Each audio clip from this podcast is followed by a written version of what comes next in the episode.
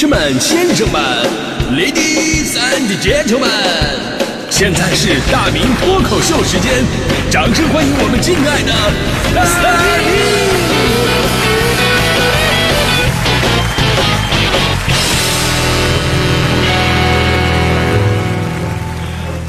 明！好，欢迎各位来到今天的大明脱口秀，我是大明啊。朋友们，如果看了我昨天的微博都知道啊，因为腿伤了嘛，昨天休了一天。这个确实疼的是寸步难行，膝盖肿了回不过弯上车去医院，这腿不得不弯过来，就那么一下子上车的时候，哎呦，我差点把我这个疼走啊！我跟你说，哎呀，疼的我，呃，所以呢，就这状态，就委屈了大迪跟带班的主持人康康，帮我顶了那么一期节目。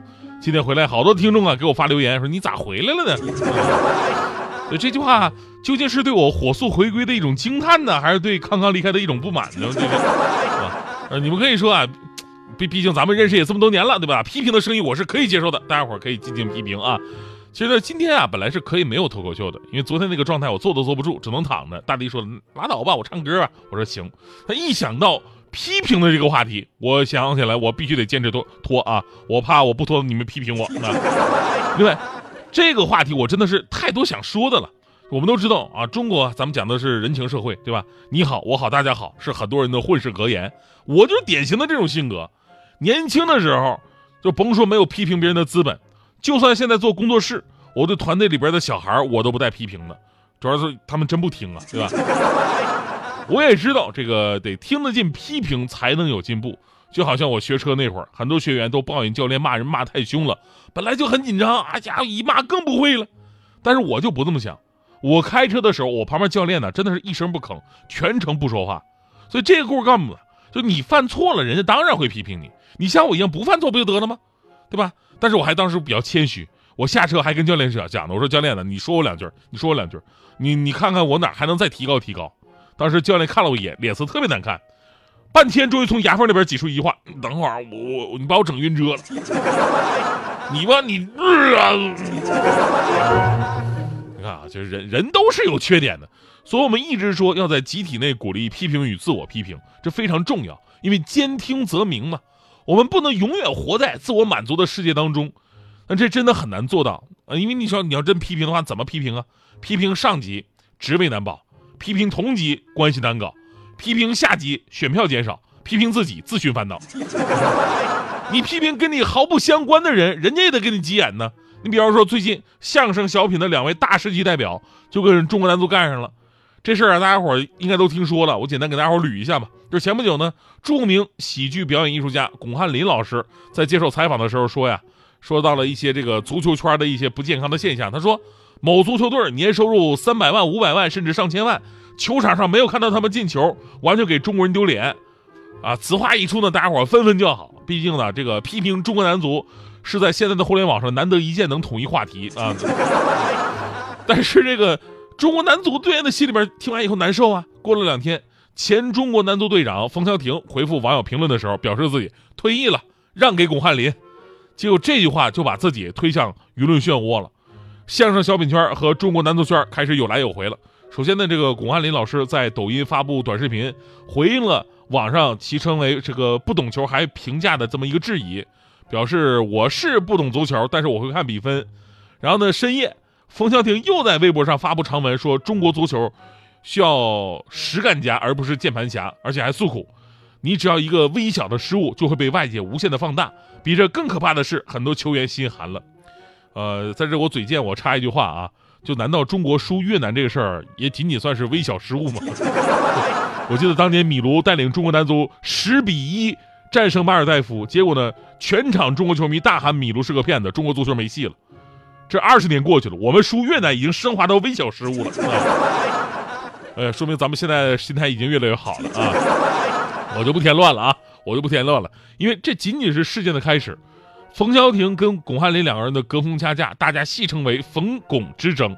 哎，冯巩之争，结果没想到，著名相声演员冯巩本人真的出来了。冯巩老师呢，拍了一个视频吐槽中国男足，他说谷爱凌爱吃馅饼，因为馅饼长得像金牌。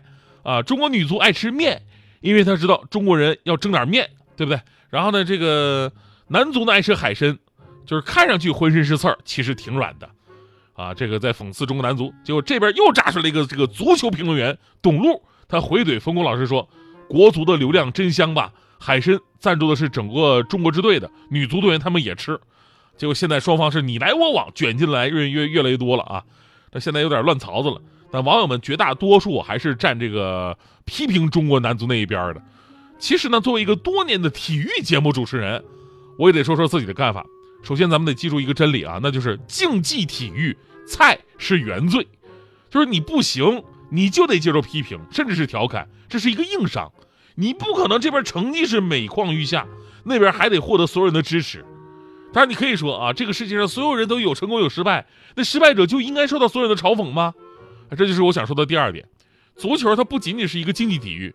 它也是一个娱乐项目，对吧？朋友们看球不光是研究技战术、欣赏力与美，它也是大家伙生活当中的娱娱乐方式。有娱乐就会有八卦，有八卦就会有闲言碎语，大家就是通过这种方式来发泄自己生活当中的压力的，太正常了，对吧？我们看球宣泄自己压力很正常啊，就好像当年看电视剧《渴望》，全民大骂王沪生，啊？对吧？其实王沪生跟他们一点联系都没有，而且王沪生本来也是有点可怜的，他的自私，他的没担当，也是跟原生家庭有关系的。那谁管这些？你忘恩负义，你道貌岸然，那我就骂你。你这么对比一下，也是一个道理。你本来就活在聚光灯下边，你踢得差被人家骂，也是你职业所需要承担的一部分。你们挣的越多，挨骂的机会就越大。就像强哥跟我私下说的，那么多钱要给他的话，大家伙随便骂啊。好了，咱们不说男足了啊，咱们说回今天关于批评这个话题。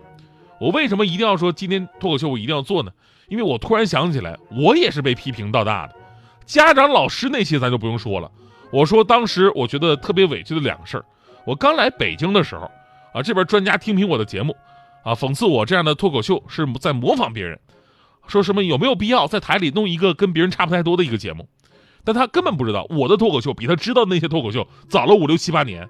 我是中国最早的广播脱口秀，只有别人模仿我。另外呢，当时还有一个很有身份的记者大 V，在他的微博上说说大明脱口秀完全自娱自乐，笑声都是音效放出来的。